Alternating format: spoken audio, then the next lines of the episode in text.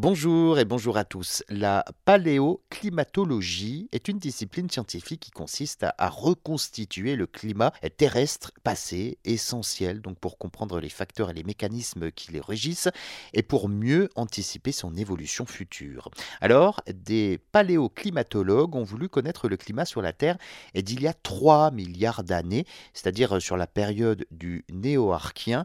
Il y a environ 3 milliards d'années, le climat sur la Terre était forcément bien différent de celui que l'on peut connaître aujourd'hui, des conditions climatiques qui étaient influencées par de nombreux facteurs tels que la composition atmosphérique, la tectonique des plaques et la radiation solaire. À ce moment sur Terre, eh bien, la température de l'eau dans les océans était de 80 degrés.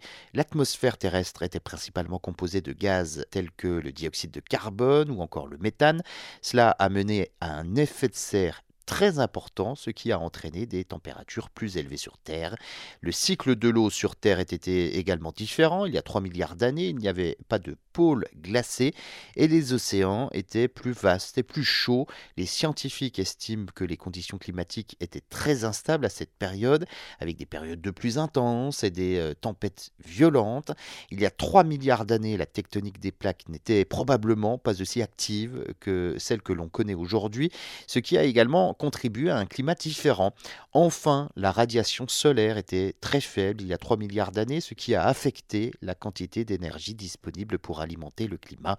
Bref, en résumé, le climat sur Terre il y a 3 milliards d'années était très différent de celui d'aujourd'hui en raison de facteurs tels que la composition atmosphérique, le cycle de l'eau, la tectonique des plaques et la radiation solaire. Les scientifiques continuent à explorer donc cette période pour mieux comprendre les conditions climatiques passées sur notre planète et comment elles ont évolué au fil du temps.